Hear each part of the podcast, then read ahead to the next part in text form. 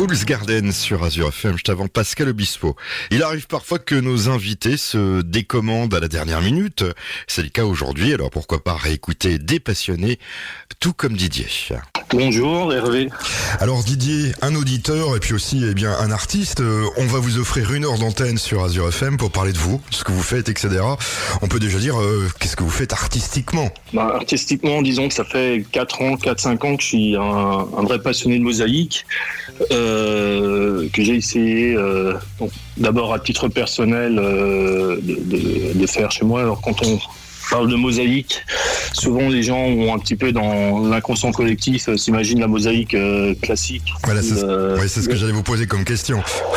voilà, souvent dans, dans l'inconscient des gens, la mosaïque, ben, on voit toujours le, le, dessous plat ou alors la mosaïque gréco-romaine murale, c'est-à-dire les petits canards, les, les motifs gréco-romains, donc qui, qui sont l'origine de la mosaïque.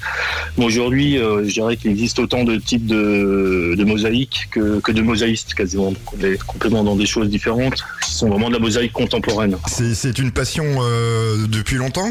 C'est une passion qui trotte dans, dans ma tête depuis des années. C'est vrai que j'ai toujours été attiré par les fresques, par les, à chaque fois que je voyais une mosaïque passer, je m'arrêtais. Pareil, dans les pays méditerranéens que j'ai visités, c'est des, choses qui m'ont toujours attiré. Et le jour où j'ai en fait commencé à prendre un carrelage, à le casser et à essayer de le, recomposer, ben, j'ai su que c'était ça. Alors c'est une chance inouïe. C'est ah bon, ouais.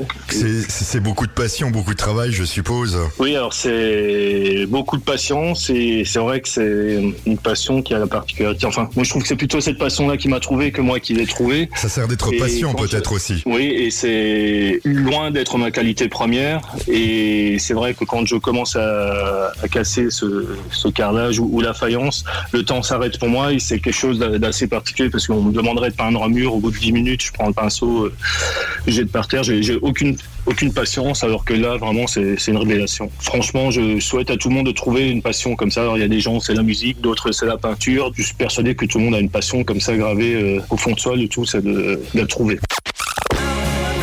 Foreigner sur Azure FM. On va rejoindre Didier qui nous parle de sa passion jusqu'à midi, la mosaïque.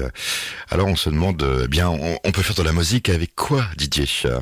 Moi, j'utilise en grande partie de la faïence, du verre, de la pâte de verre, du miroir, du bois. Euh, c'est vraiment l'intérêt de, de cet art-là, c'est qu'on peut tout mélanger et toutes les couleurs, tous les matériaux sans sans aucune limite, sans aucune limite de forme. Alors encore une fois, la faïence traditionnelle était en, deux dimensions sur du plat ou, du mural. Là, on fait, on m'amuse à faire de la 3D, d'utiliser de la support, des supports naturels. Ça, c'est de plus en plus la tendance vers laquelle je veux, je veux tendre, c'est-à-dire du, du land art, en utilisant, ben, comme un petit peu à Célesta, je l'ai fait, des, soit des troncs d'arbres, soit des rochers.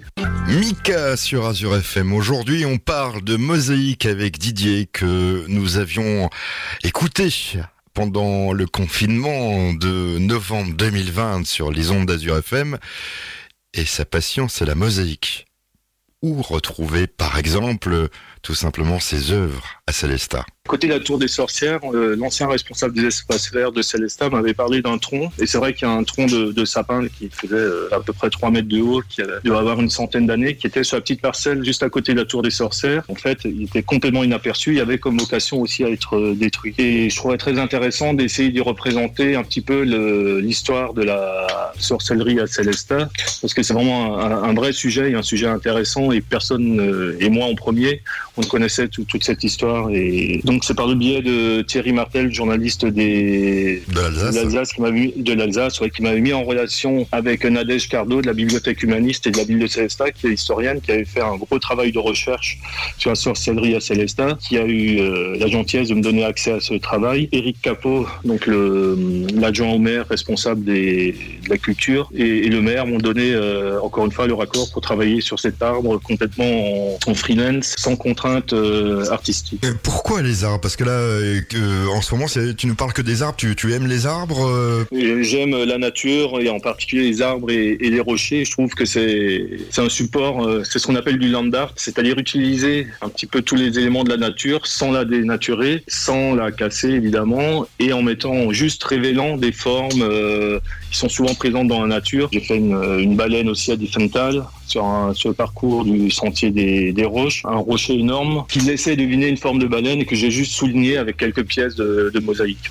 Il faut savoir que c'est des œuvres toujours éphémères qui, dans le temps, on n'abîme jamais les arbres, c'est toujours de, du silicone colle ou des, matériaux qui sont souples et qui n'abîment en rien l'écorce, il n'y a aucun trou ni rien de, de fait. Ed Sheeran et Elton John sur Azure FM, juste avant téléphone avec Cendrillon.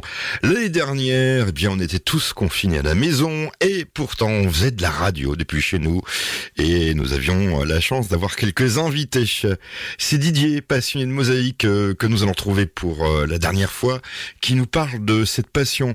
Et je lui avais posé cette question, euh, on n'en parle pas beaucoup de la mosaïque, il y a, quand même des passionnés ça ne parle pas comme ça, mais c'est un monde de, de passionnés et il y a beaucoup plus de passionnés qu'on qu pense. Alors, ça, c'est encore une fois l'intérêt des, des, réseaux sociaux, c'est qu'on se retrouve très vite. Alors la France est malheureusement pas un des pays euh, les plus en vogue pour la mosaïque, c'est plutôt les pays latins ou méditerranéens ou alors euh, d'Amérique du Sud, Argentine, etc., qui ont l'habitude des, des climats un peu plus chauds où les mosaïques extérieures tiennent mieux, ou l'Espagne. Encore une fois, comme on s'adapte un petit peu local en utilisant les supports locaux, ben, les gens ils prennent très vite goût et puis ça plaît plutôt euh, pas mal en général. Il y, y, a des bouquins, des sites internet si on veut se lancer un petit peu dans la mosaïque pendant ce confinement Oui, certainement. Alors, encore une fois, moi j'ai essayé de prendre. Alors, la région n'est pas très riche et la France en général en, en prof de mosaïque. J'en ai souffert moi le premier. En cherchant à prendre des cours, j'avais trouvé personne. La meilleure méthode, c'est d'acheter une tenaille euh, de, de mosaïque des carreaux, euh, même de récup, et de se lancer. Franchement, euh, alors bien sûr, en apprenant comme ça, on fait plein d'erreurs, on perd du temps, mais c'est souvent la meilleure façon de s'imprégner et de, de vraiment euh, vivre son,